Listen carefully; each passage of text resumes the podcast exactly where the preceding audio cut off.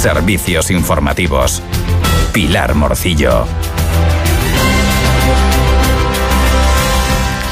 Buenas tardes. Hoy comenzamos nuestro resumen informativo con una información trasladada por la Guardia Civil que eh, de la Guardia Civil del puesto principal de Morrojable y Gran Tarajal, perdón, que en colaboración con el Servicio Aéreo de la Guardia Civil y con agentes de la Policía Local de Pájara han detenido a una persona de 48 años de edad que se encontraba huido de la justicia tras su fuga del centro penitenciario de Taiche el pasado día 5 de enero, cuando este se encontraba dando una charla en un instituto en el municipio de Costa Teguise junto a otros dos presos y acompañados de una letrada y una trabajadora social del centro penitenciario y aprovechando un despiste de estas saltó la valla del centro educativo.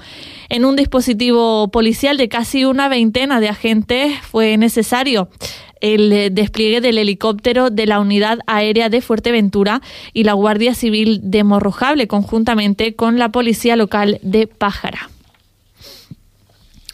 Continuamos con otros asuntos. Resulta que en el pleno celebrado eh, ayer en el Ayuntamiento de Puerto del Rosario, dos concejales renunciaron a sus actas.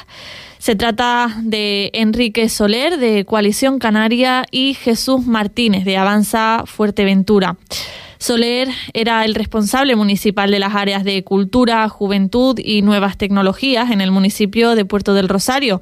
Este ha dejado su acta por motivos personales, entre ellos centrarse en su carrera profesional, según se ha hecho eco su partido.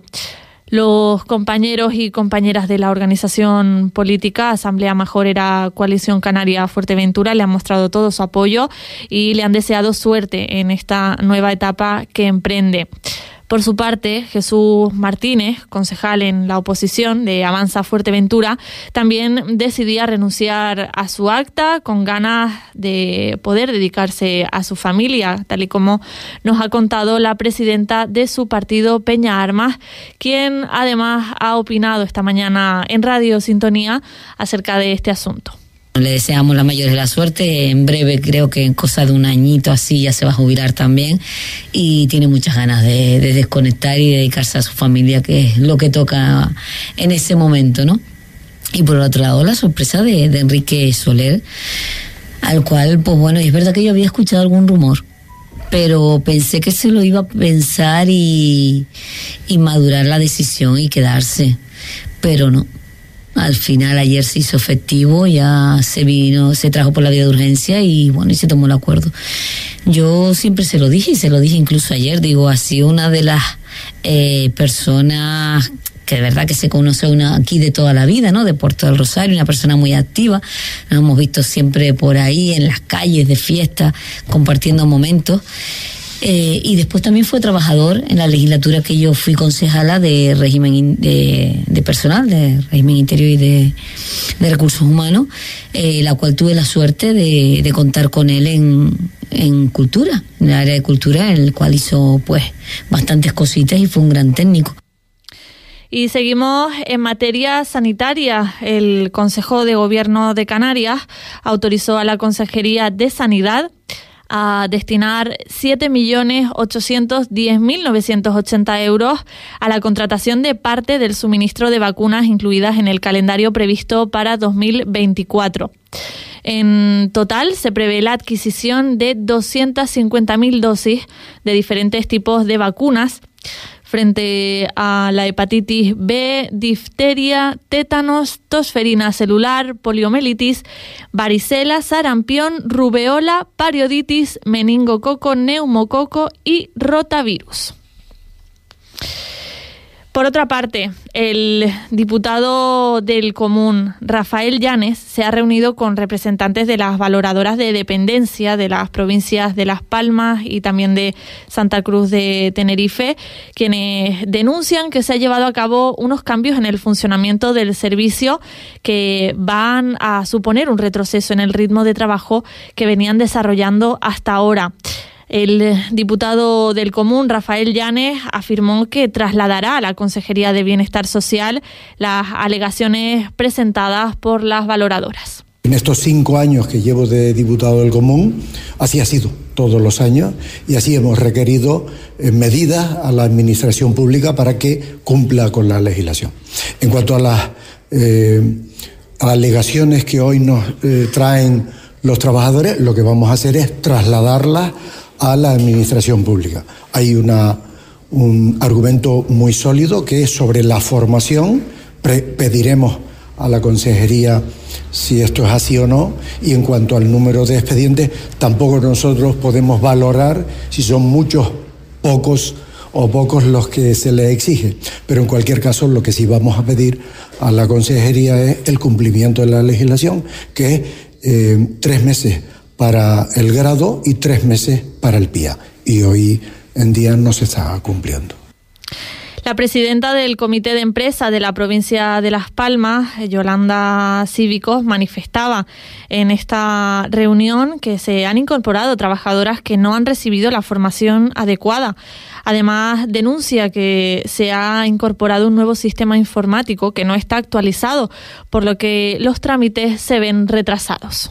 El nuevo equipo de gobierno vino con una hoja de ruta marcada, con eh, una dinámica de trabajo muy clara que iba totalmente contraria a lo que hasta ahora se venía haciendo, cuando ya teníamos un ritmo más o menos bueno después de muchísimos años en el servicio. Entonces, estos cambios tan drásticos, que además no han sido ni consensuados con los trabajadores, ni se ha tenido en cuenta el criterio ni la experiencia de los trabajadores y de los técnicos, y además tampoco han sido negociados con los representantes de los trabajadores, entendemos que va a ocasionar un grave, un grave perjuicio porque no se escucha a, los profesionales que estamos avisando de cómo este sistema en, algún momento va a colapsar y empezamos a ver que ya está ocurriendo eso. Y seguimos en materia de empleo con el vicepresidente de Canarias, con Manuel Domínguez, que ha visitado uno de los cursos que el Servicio Canario de Empleo ha puesto en marcha para la formación gratuita de más de 300 nuevos conductores de mercancías y pasajeros en las islas. Esta oferta, pionera en España, nace como fruto del convenio suscrito por el Servicio Canario de Empleo y la Federación de Empresarios de Transporte de Canarias. Escuchamos al vicepresidente Manuel Domínguez. En definitiva, de un nicho de mercado, de un, de un sector determinado de nuestra economía que estaba viendo cómo mermaba la posibilidad de conseguir trabajadores cualificados para seguir desarrollando una actividad esencial para nuestro archipiélago. Estamos hablando del transporte de mercancías, estamos hablando del transporte de personas, en definitiva, estamos hablando de un sector importante para el archipiélago canario, en donde nos advertían que eh, había un déficit en torno a 500 personas, a 500 trabajadores, a 500 conductores para poder seguir adelante con la prestación de este servicio.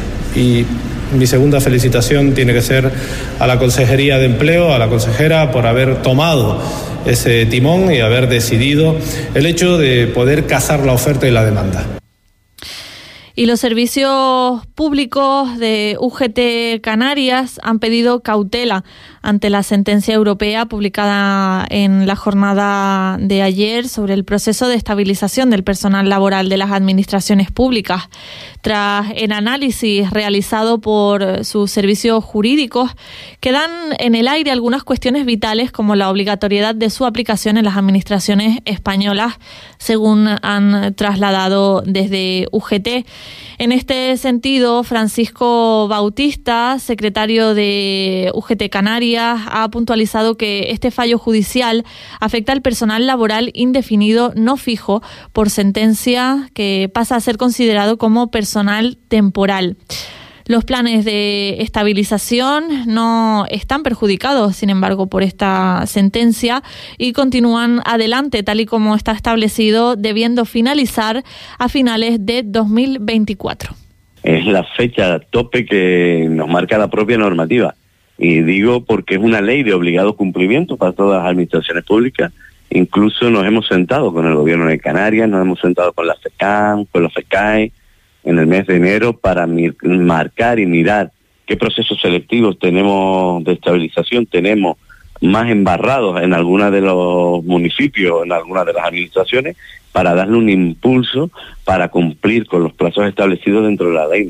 Nosotros estamos presionando al gobierno, estamos presionando a los ayuntamientos, estamos presionando a los cabildos para que se cumplan en tiempo y forma todas y cada una de las garantías que establece la propia ley, porque nos jugamos muchísimo. Dese cuenta que en el ámbito sanitario vamos a estar estabilizando a casi la mitad de la plantilla, o sea, a 12.436 trabajadores vamos a estar estabilizando en este año.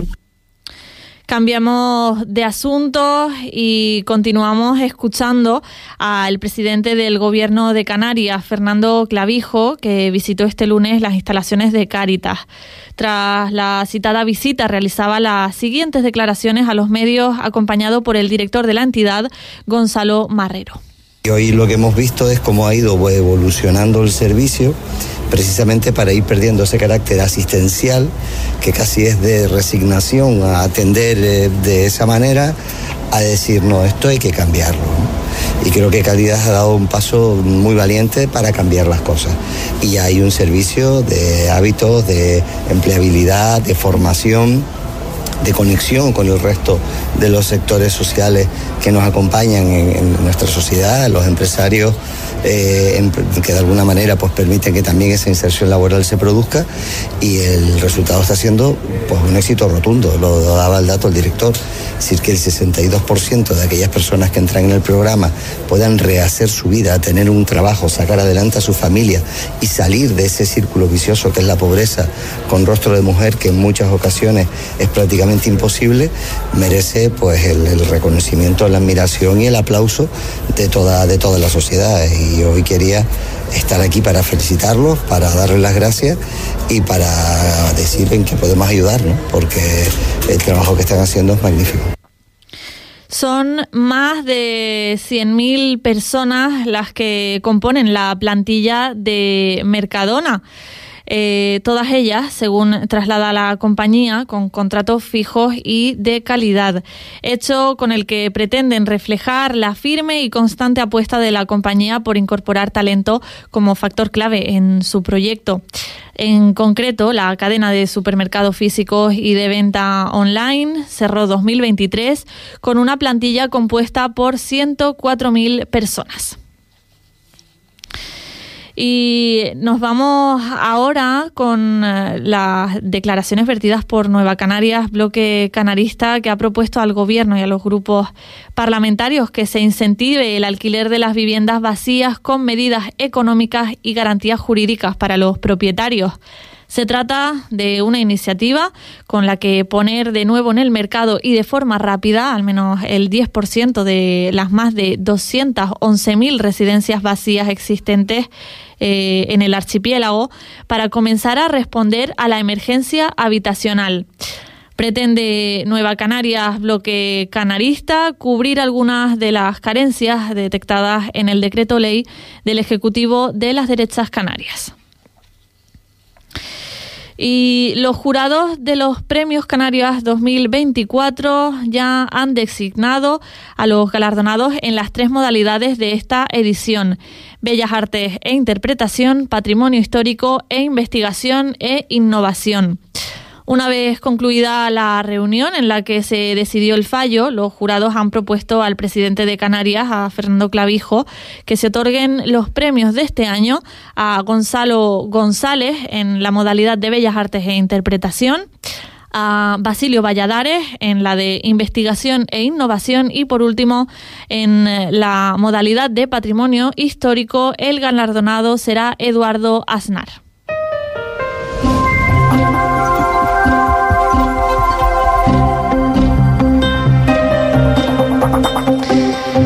Y nos toca ya conectar con la Agencia Estatal de Meteorología para escuchar la previsión del tiempo para las próximas horas que nos traslada el compañero Javier Andrés. Buenas tardes.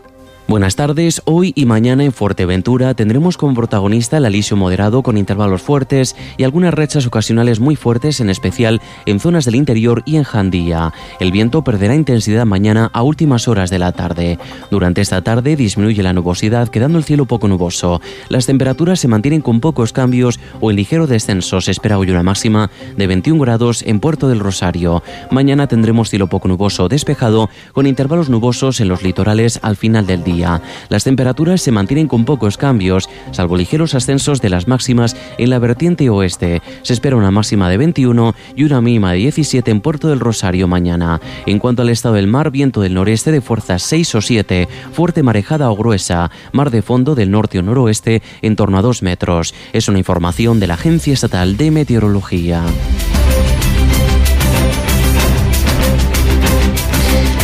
Con esto finalizamos ya. Como saben, a partir de las 2 de la tarde les acompañará Cristina Álvarez y les dejamos ya, mientras tanto, con la música aquí en la radio. Les recordamos que pueden seguir toda la información a través de nuestras redes sociales y también a través de nuestra web, radiosintonía.com. Y nos despedimos. Hasta mañana.